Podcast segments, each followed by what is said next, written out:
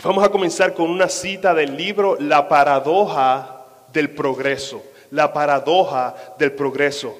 La cita dice así. Hoy vivimos mucho tiempo en circunstancias bastante cómodas. Disfrutamos de bienes y servicios en un suministro casi ilimitado. La gente puede viajar donde desea de forma rápida y relativamente económica. Puede hablar con cualquier persona en el mundo, puede saber todo lo que hay que saber, pensar y decir lo que les plazca, casarse por amor y tener relaciones sexuales con quien esté de acuerdo. Sufrir el dolor con un joven que muere, porque este evento que una vez fue rutinario se ha convertido en una rareza desgarradora. En total, excepto por el clamor y la velocidad de la sociedad y por las tendencias de música popular, tus tatarabuelos podrían decir que los Estados Unidos contemporáneos son la realización de la utopía. El autor de la paradoja del progreso nos está diciendo que hoy día tenemos todo. Tenemos todo, tenemos de más. Los más pobres en nuestra sociedad, mis hermanos, tienen más cosas que los más ricos de generaciones en el pasado. Tenemos mejores transportación, mejores casas, más riquezas, mejor y más alimento. Sin embargo, la gente cada vez está más infeliz. Los niveles de depresión están por las nubes. Todo apunta a que la gente no está satisfecha.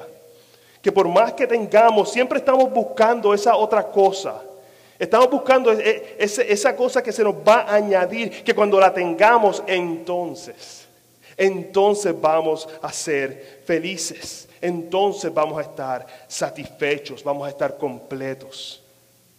Lo difícil de procesar en algo como eso es que los creyentes no somos muy diferentes en este aspecto.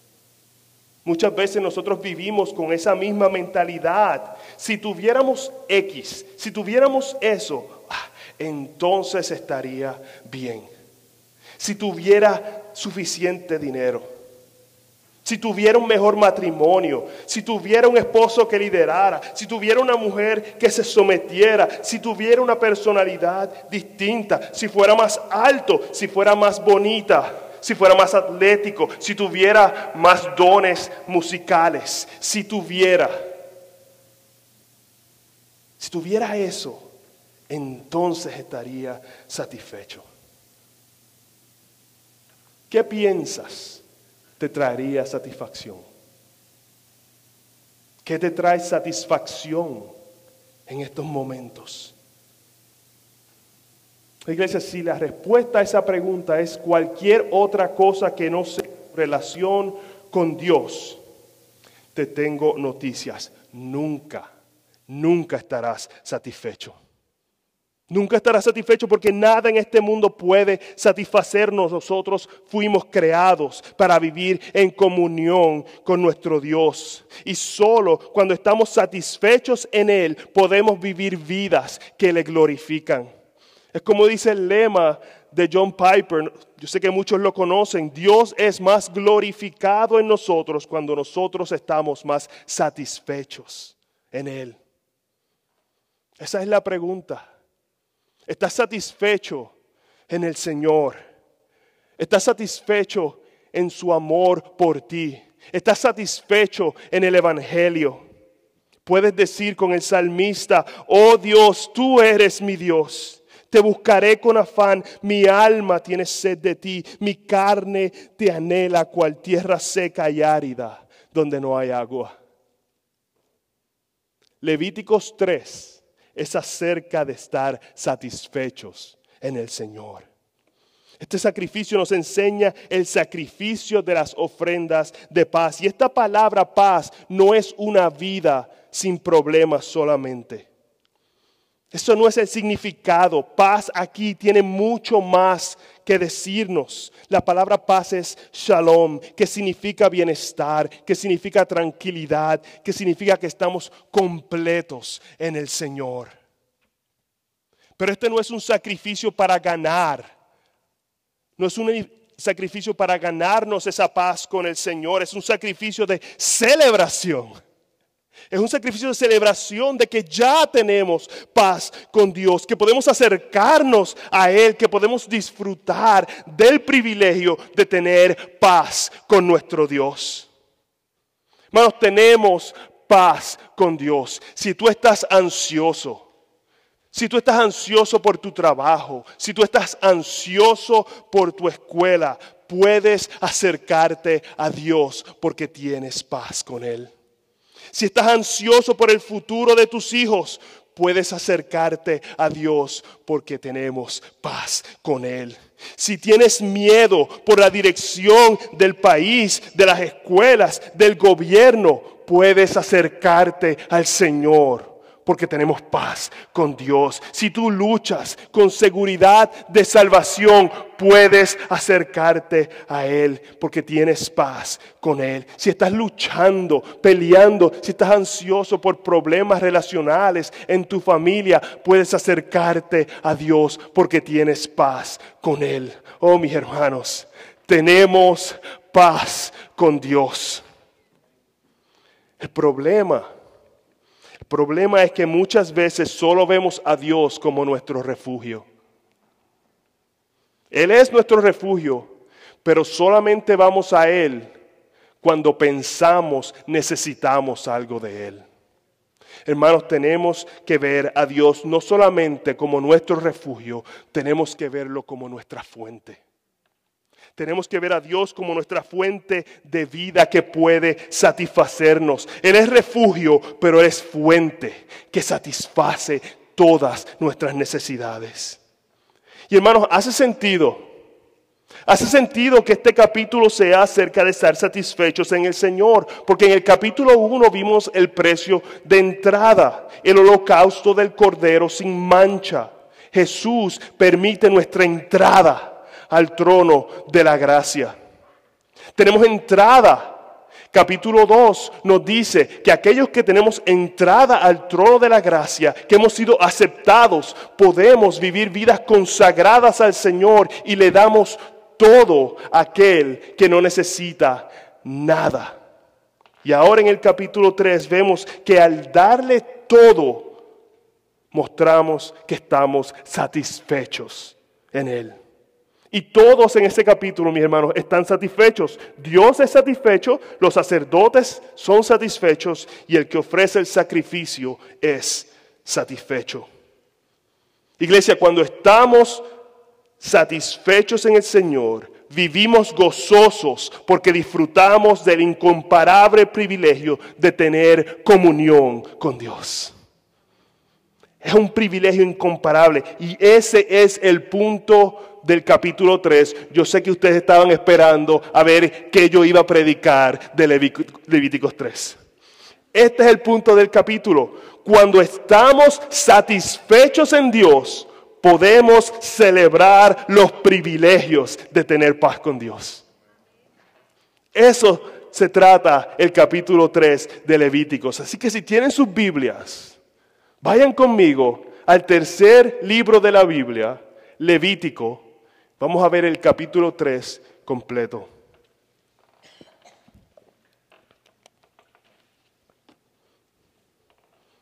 Levítico 3. Hermanos, esta es la palabra del Señor. Esto es lo más importante que yo voy a decir en la tarde de hoy. Levítico 3, verso 1. Si su ofrenda es un sacrificio de las ofrendas de paz, si le ofrece del ganado, sea macho o hembra, sin defecto, la ofrecerá delante del Señor. Pondrá su mano sobre la cabeza de su ofrenda y la degollará a la puerta de la tienda de reunión. Y los sacerdotes, hijos de Aarón, rociarán la sangre sobre el altar por todos los lados. Y del sacrificio de las ofrendas de paz presentará una ofrenda encendida al Señor la grasa que cubre las entrañas y toda la grasa que hay sobre las entrañas, los dos riñones con la grasa que está sobre ellos y sobre los lomos y el lóbulo del hígado que quitará con los riñones. Y los hijos de Aarón lo quemarán en el altar sobre el holocausto que está sobre la leña en el fuego. Es una ofrenda encendida de aroma agradable para el Señor. Pero si su ofrenda como sacrificio de las ofrendas de paz para el Señor es del rebaño, sea macho o hembra, sin defecto la ofrecerá. Y si ha de presentar un cordero como su ofrenda, la ofrecerá delante del Señor. Pondrá su mano sobre la cabeza de su ofrenda y la degollará delante de la tienda de reunión. Y los hijos de Aarón rociarán su sangre sobre el altar por todos los lados. Y del sacrificio de las ofrendas de paz traerá una ofrenda encendida al Señor.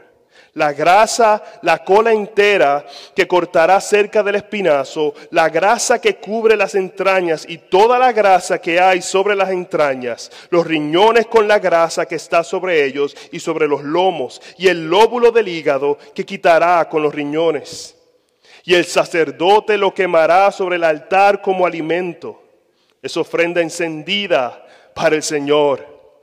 Si su ofrenda es una cabra, la ofrecerá delante del Señor, pondrá su mano sobre su cabeza y la degollará delante de la tienda de reunión. Y los hijos de Aarón rociarán su sangre sobre el altar por todos lados y de ella presentará su oblación como ofrenda encendida para el Señor, la grasa que cubre las entrañas y toda la grasa que hay sobre las entrañas, los, los dos riñones con la grasa que está sobre ellos y sobre los lomos, y el lóbulo del hígado que quitará con los riñones.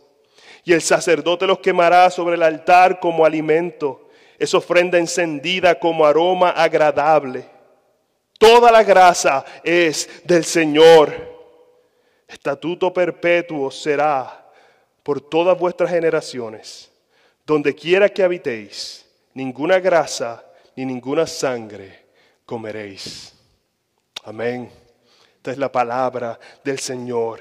Hermanos, Dios nos puede satisfacer completamente.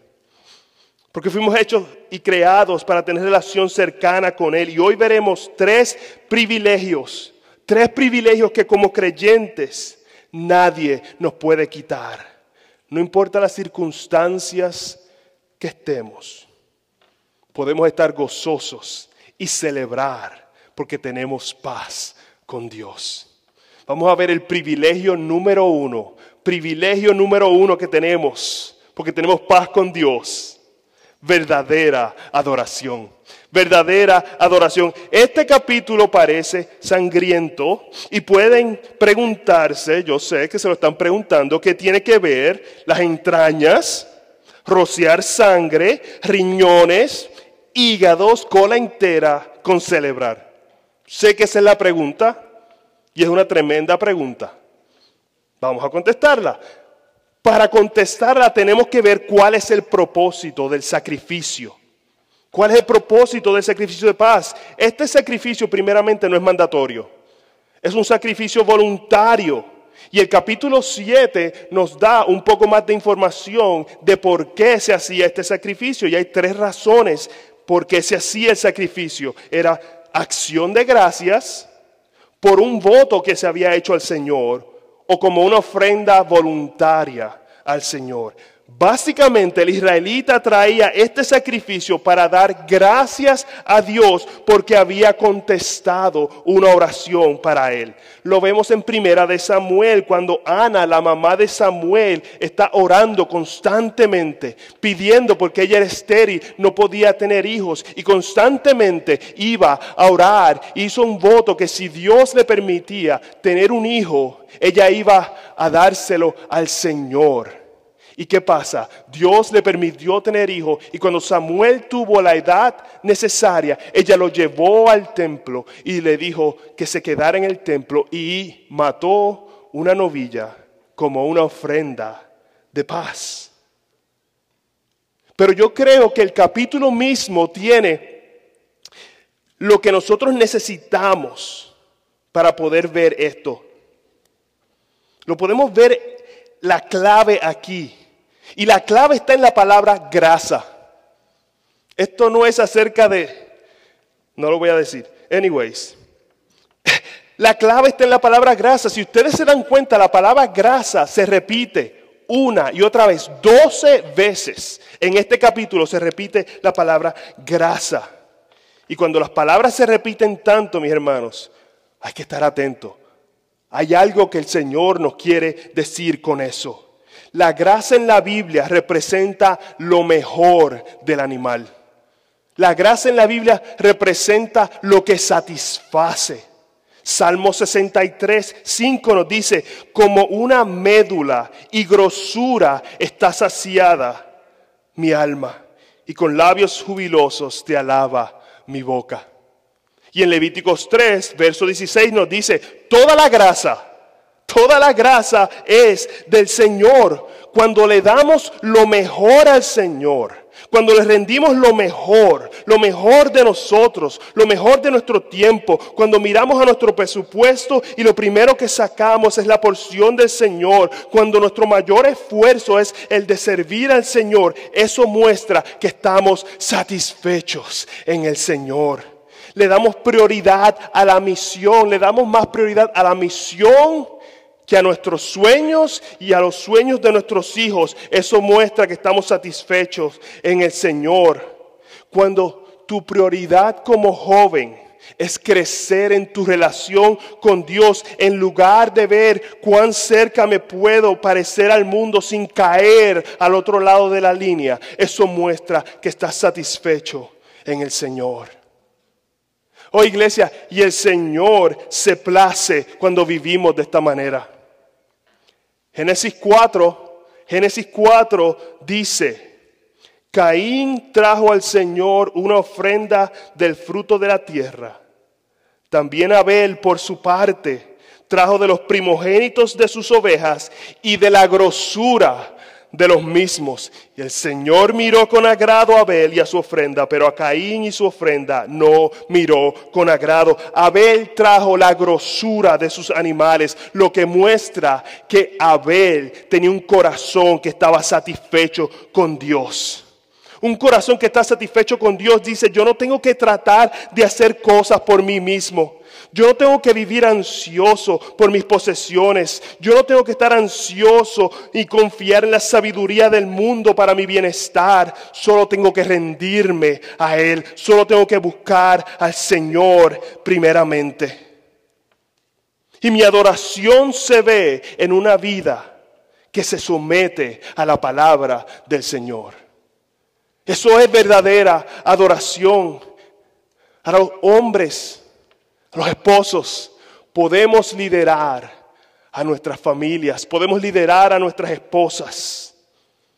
Y no necesitamos buscar nuestra satisfacción en el trabajo o en el dinero, porque el Señor está cerca y el Señor nos ha llamado a algo. Mis hermanos, cuando estudiamos la palabra del Señor para enseñarles a nuestros hijos, cuando pasamos tiempo preguntándole a ellos sobre su vida, sobre su relación con Dios, estamos adorando al Señor. Cuando somos ejemplo para ellos de humildad, porque le confesamos a ellos cuando estamos haciendo o pecando contra ellos, estamos haciendo la voluntad del Señor. Esposas, Puedes someterte a tu marido porque tu valor no viene de lo que la cultura dice, sino de que Dios te ha hecho perfectamente como una ayuda idónea para tu marido. Puedes buscar respetarlo. Puedes preguntarle a él cómo puedes prácticamente ayudarlo a cumplir su llamado. Jóvenes, Puedes obedecer a tus padres porque tu identidad no viene del mundo, tu identidad viene de Cristo y Él te manda a obedecer a tus padres. Estás buscando la dirección de tus padres. Los buscas a ellos primero cuando necesitas sabiduría. Estás escuchando su sabiduría.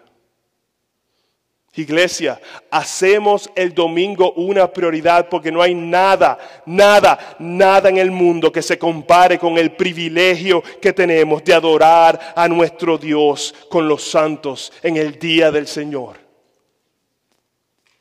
Hermanos, es un privilegio. Es un privilegio que el Señor acepte nuestra vida como una ofrenda que le agrade a Él. Que podamos tener acceso al trono de la gracia, que el Señor acepte, que el Señor acepte nuestra adoración. Es un privilegio casi increíble para nosotros. Que nunca demos por sentado el privilegio que es que pecadores como tú y como yo podamos vivir vidas de verdadera adoración al Señor. Porque solo un creyente verdadero puede traer verdadera adoración a Dios. No porque somos mejores, sino porque estamos en Cristo. Estamos en Cristo Jesús, tenemos paz con Dios, no por nuestros méritos, sino por los méritos de Jesús. Es un privilegio inmerecido. Cuando estamos satisfechos en Dios, podemos celebrar el privilegio de adorarle porque tenemos paz con Él. ¿Ves la realidad de que tu adoración es acepta a Dios como un privilegio? Planificas tu fin de semana con este momento en mente. Comienzas tu día buscando el rostro del Señor antes de hacer nada más. Bueno, yo he estado batallando con un poco de ansiedad por todas las cosas que tengo que hacer. El trabajo, la iglesia, la familia. Y he estado batallando con ansiedad. Y un pastor amigo me sugirió que yo debo slow down, cogerlo suave. Y la manera de hacerlo es que debía pasar más tiempo con el Señor.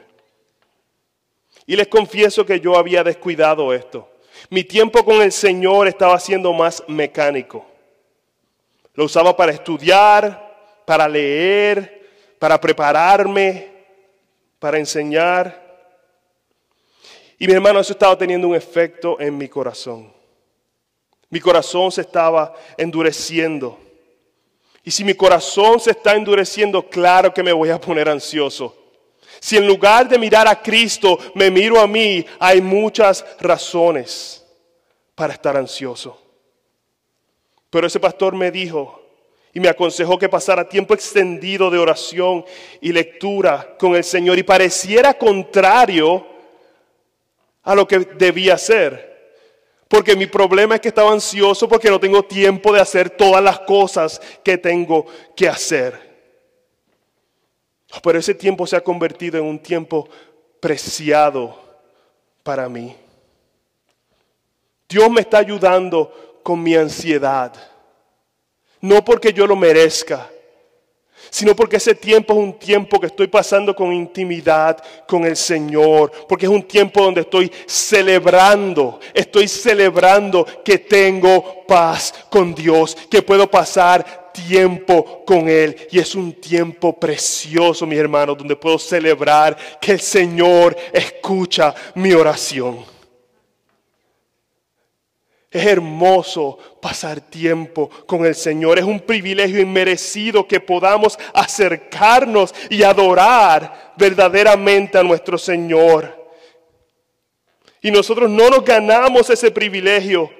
Nosotros no le damos al Señor la grosura de nuestro sacrificio tampoco para torcerle el brazo al Señor. Ayúdame con mi ansiedad.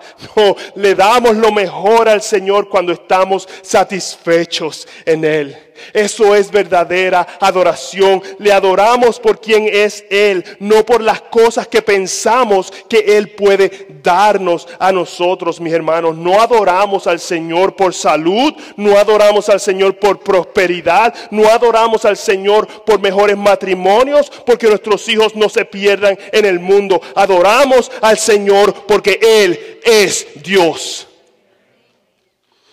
Él es la perla de gran precio y damos todo como basura. Todo lo que el mundo ofrece como basura porque sabemos que Jesús es mejor. Jesús es mejor, Él es nuestro Salvador, Él dio su vida por nosotros para que nosotros tengamos acceso a Dios, para que podamos vivir vidas de adoración aceptas al Padre. Qué privilegio, mis hermanos, tenemos. Es un privilegio inmerecido. Cuando estamos satisfechos en Dios, podemos celebrar los privilegios de tener paz con Él. Privilegio número dos, verdadera generosidad, verdadera generosidad. El sacrificio de paz básicamente es un sacrificio donde se quemaba un animal, se quemaba la grasa y algunas otras partes y se le da una porción al sacerdote y el resto del animal, el que lo sacrificaba, se lo podía comer. Lo interesante es que el sacrificio no era solamente para el que lo sacrificaba, era para la persona, la familia y todos los que estuvieran cerca. Todos estaban invitados a participar en el banquete. Y es realmente un banquete. Los israelitas no estaban acostumbrados a comer tanta carne. Era, era raro en ese tiempo poder comer carne. Y cuando alguien hacía el sacrificio de paz, era una oportunidad para ser generoso con aquellos que no podían ofrecer este tipo de sacrificio. Imagínate esto. Tu vida entera porque no tienes más nada, es comer legumbres, comer vegetales, comer pan sin levadura. No hay más nada. Eso es lo que te toca. Pero de vez en cuando, de vez en cuando, alguien en la comunidad te llamaba, mira, vente para acá, tenemos un asado. El vecino estaba allí rondeando, vente para acá. Era mi animal, era mi animal, pero yo estoy dando gracias a Dios porque quiero celebrar la comunión que tengo con Dios, que hace posible que Dios conteste mi oración. Y lo hago siendo generoso con lo que Dios me ha dado. Ese es el punto, mis hermanos. Muchos eran recipientes de la generosidad de este sacrificio. El sacerdote era satisfecho con su porción. El que hacía el sacrificio comía. Los que estaban cerca comían. Dios lo diseñó así. Ellos tenían que comer el banquete ese día. El animal que mataran había que comérselo ese día o tal vez el próximo día. Si se lo comían al tercer día, no les contaba el sacrificio. Eran impuros. Así que ese sacrificio, mis hermanos, es para compartir, es para ser generoso. Eso de, esto no era para guardar comida en el refrigerador. Eso no es para ir y comprar una vaca entre cuatro familias y meterla en refrigerador para que nos dure por seis meses. Eso tampoco es, como yo sé que algunas lo hacen, que tienen las mejores comidas y después hacen la fiestecita y las partes le dan ah, un platito, le ponen papel de aluminio y se los dan a sus amigas y el resto, mira, para acá porque mañana hay que almorzar. No es acerca de eso, mis hermanos. Es acerca de ser generosos. Ellos celebraban el privilegio de tener comunión con Dios, siendo generosos porque el Señor había sido generoso con ellos. Y todos, todos, ¿quiénes? Todos estamos llamados a la misma generosidad. Hechos 2.44. Todos, todos los que habían creído estaban juntos y tenían todas las cosas en común. Vendían todas sus propiedades y sus bienes y los compartían con todos según la necesidad de cada uno. Día tras día continuaban unánimes en el templo, partiendo el pan en los hogares comían juntos con alegría y sencillez de corazón, alabando a Dios y hallando favor con todo el pueblo. Y el Señor añadía cada día al número de ellos los que iban siendo salvos. Hermanos, el resultado, el resultado de creer en Jesús es generosidad. No generosidad solamente para mi familia, no generosidad solamente para mis amigos, personas de diferentes trasfondos eran transformados por el poder del Espíritu Santo y eran generosos con la comunidad de creyentes. Cuando estás satisfecho en el Señor, el compartir las cosas materiales y ser generoso es un fruto del Espíritu Santo que mora en ti. Y no debe ser difícil. No debe ser difícil. Es como cuando vamos a un restaurante. Nosotros vamos al restaurante, pedimos aperitivos, pedimos el plato principal, comemos y estamos satisfechos. Ya no, como que no podemos comer más nada. Pero vienen y nos dicen, ¿quieren postre?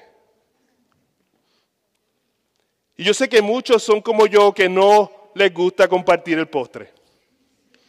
Ahora, cuando estamos llenos, y yo lo he escuchado, dicen, ¿tú lo compartirías conmigo? Vamos a pedir uno para los dos. ¿Por qué hacemos eso?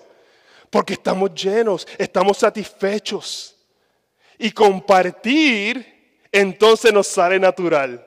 Nos sale natural. Y entonces ambos podemos compartir lo delicioso y la bendición que es comernos ese postre. Oh, mis hermanos, cuando estamos satisfechos con el Señor, cuando no vemos nada más que nos apetece en el mundo, cuando estamos totalmente satisfechos, cuando nuestra nutrición del día a día viene del Señor, los bienes materiales no nos llaman la atención. ¿Y qué hacemos? Los compartimos, porque así todos podemos disfrutar de los bienes que tenemos, de lo material. Es como el postre, lo compartimos porque estamos satisfechos en el Señor.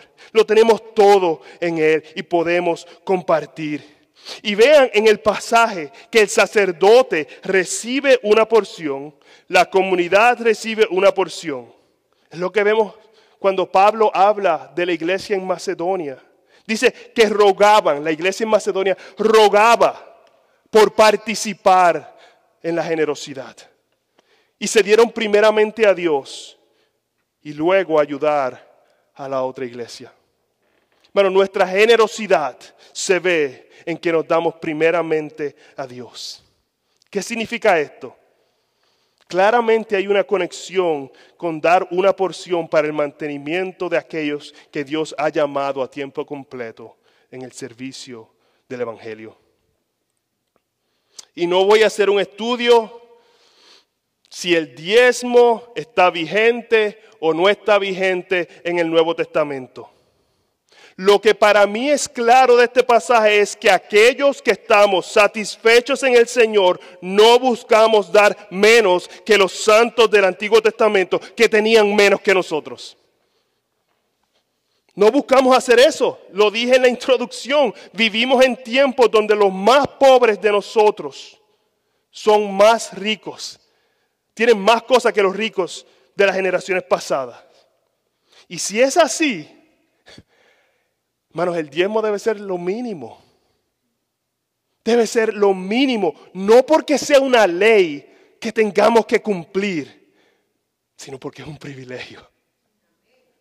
Es un privilegio para nosotros el gastar y ser gastados por el Evangelio del Señor Jesús. Es un privilegio de aquellos que tenemos una revelación más clara de la persona de Jesús, de lo que Él hizo por nosotros, de cómo Él se dio su vida. Cómo Él se dio a sí mismo por nosotros, cómo dejó su trono en el cielo para venir a la tierra y no tener dónde poner su cabeza. Oh, mis hermanos, los creyentes debemos ser aquellos que buscamos bendecir a otros. Somos aquellos que pagamos el almuerzo. Somos aquellos que invitamos a otros a cenar a nuestra casa. Ayudamos a los que no tienen hogar. Oh, mis hermanos, no hay cosa que, que me alegre más que escuchar de Diego Diego está en New York y yo escucho de cómo él está dándole de comer a los deambulantes en New York. Y mira que son muchos. Le está pasando su tiempo con ancianas, llevándolos al hospital, dando su vida por el Evangelio. Mis hermanos, esa es la gracia de Dios trabajando en su vida creyentes tenemos el privilegio de vivir una vida de generosidad marcada por nuestra satisfacción en Dios. Una generosidad que se desborda en servir y invitar e invitar a otros en la comunidad de creyentes a celebrar con nosotros que el Señor es nuestro tesoro, que estamos totalmente satisfechos en Él. Qué privilegio inmerecido tenemos. Qué privilegio tenemos cuando estamos satisfechos en Dios. Podemos celebrar los privilegios de tener paz con Dios. Privilegio número tres. Podemos tener verdadera comunidad. Podemos tener verdadera comunidad. El punto de la celebración es que estamos satisfechos porque tenemos comunión con Dios. Recuerda, es un sacrificio de paz. Paz es shalom, que podemos traducirlo también, que estamos completos, que tenemos comunión con Él. Es un sacrificio de comunión. Eso es lo que celebramos, mis hermanos. Tenemos paz, tenemos comunión, estamos completos, estamos satisfechos en el Señor. pero nunca podemos olvidar que nuestra comunión con el Dios invisible se confirma con la comunión visible con su iglesia. Lo voy a repetir. Nuestra comunión con el Dios invisible se confirma con la comunión visible con su iglesia. Juan lo dice, ¿cómo puedes decir que amas a Dios a quien no has visto cuando no amas a tu hermano a quien has visto? O sea, no nos engañemos a nosotros mismos. Nuestra comunión con Dios se ve en nuestra comunión con el cuerpo que es la iglesia. Es que nuestras vidas estén entrelazadas los unos con los otros. Eso se ve en la confesión de pecados. Eso se ve en el animarnos los unos a los otros a continuar creciendo en santidad. Nos paramos entre nuestros hermanos y el infierno porque queremos ver y pasar una eternidad con ellos alabando a nuestro Dios. ¿Y cómo hacemos eso? Hermanos, lo hacemos en los care groups. Lo hacemos cenando. Lo hacemos invitando gente a nuestras casas. Lo hacemos hablando se hace almorzando, se hace tomando un café, se hacen los discipulados de hombres. Ahí es donde abrimos nuestras vidas y retamos y somos retados a vivir en santidad. Pero se nos hace difícil. A mí se me hace difícil. Porque nos creemos las mentiras de que tenemos que guardar una fachada.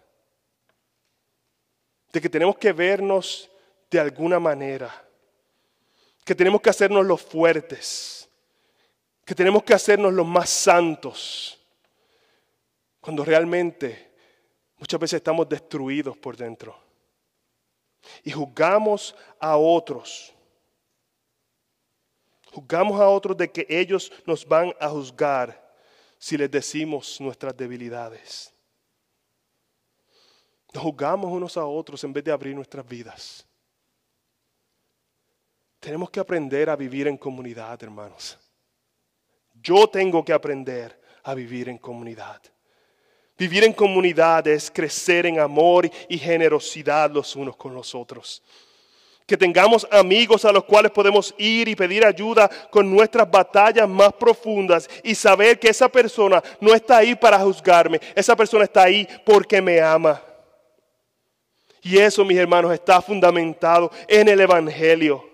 Porque Jesús en su cuerpo ya destruyó la pared de separación entre nosotros. Primeramente Jesús destruyó la, pared de separación entre nosotros y nuestro Dios. Romanos 5 lo dice claramente. Por tanto, por tanto, habiendo sido justificados por la fe, tenemos paz para con Dios por medio de nuestro Señor Jesucristo.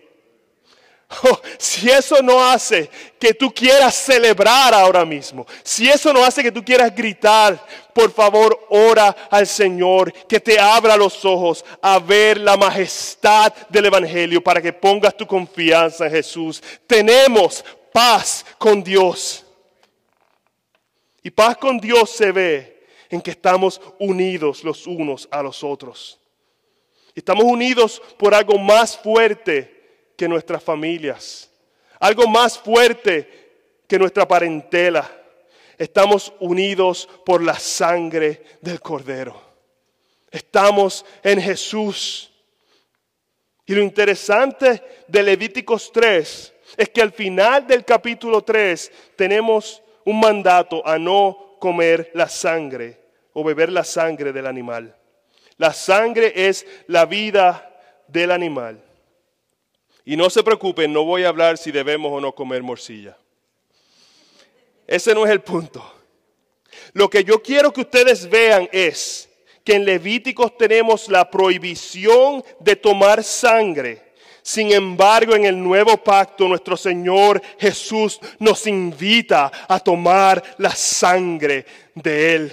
Juan 6, el que come mi carne y bebe mi sangre, en mí permanece y yo en Él. La sangre de Jesús es vida y cuando la tomamos, celebramos juntos la cena del Señor. La cena del Señor no es algo que nosotros hacemos privadamente en nuestras casas. Es una celebración de la comunidad donde todos los creyentes estamos invitados al banquete, donde somos alimentados por la generosidad de nuestro Señor Jesús, que Él se dio completamente por nosotros.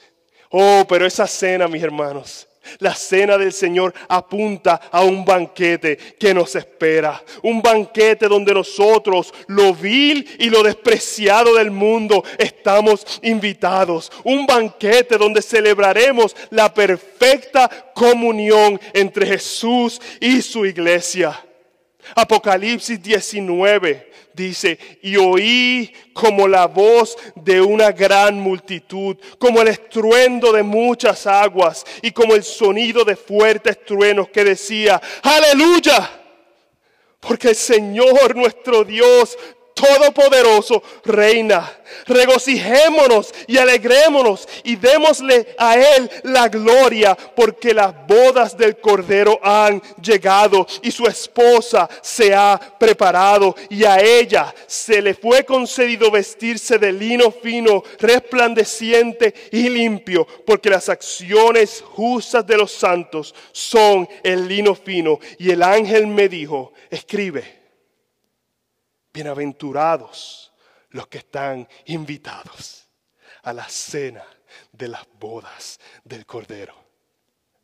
Somos bienaventurados, mis hermanos. Estamos invitados al mayor banquete que podamos imaginar. Esa es la belleza del sacrificio de paz.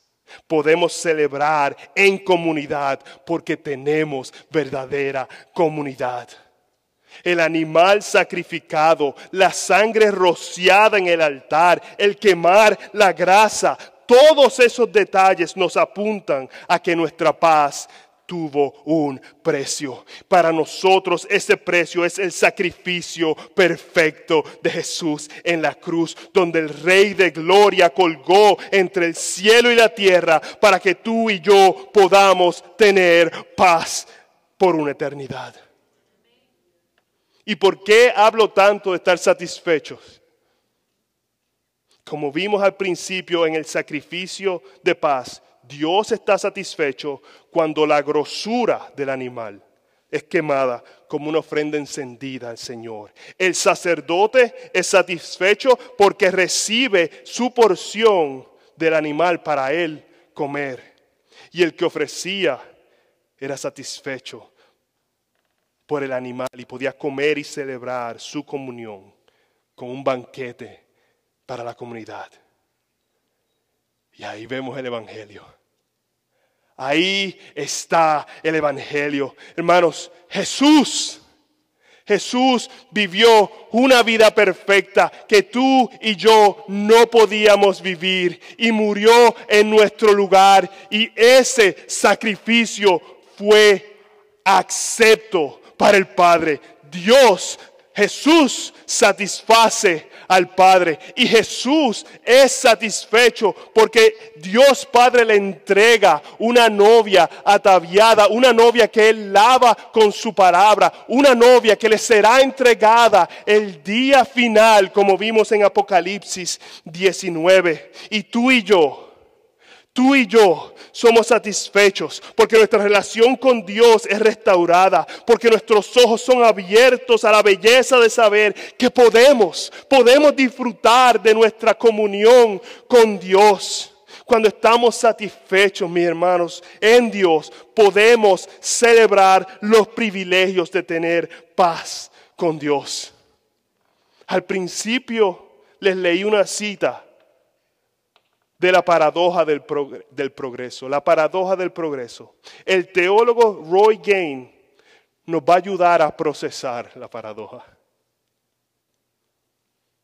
Cristo en la cruz es la última paradoja.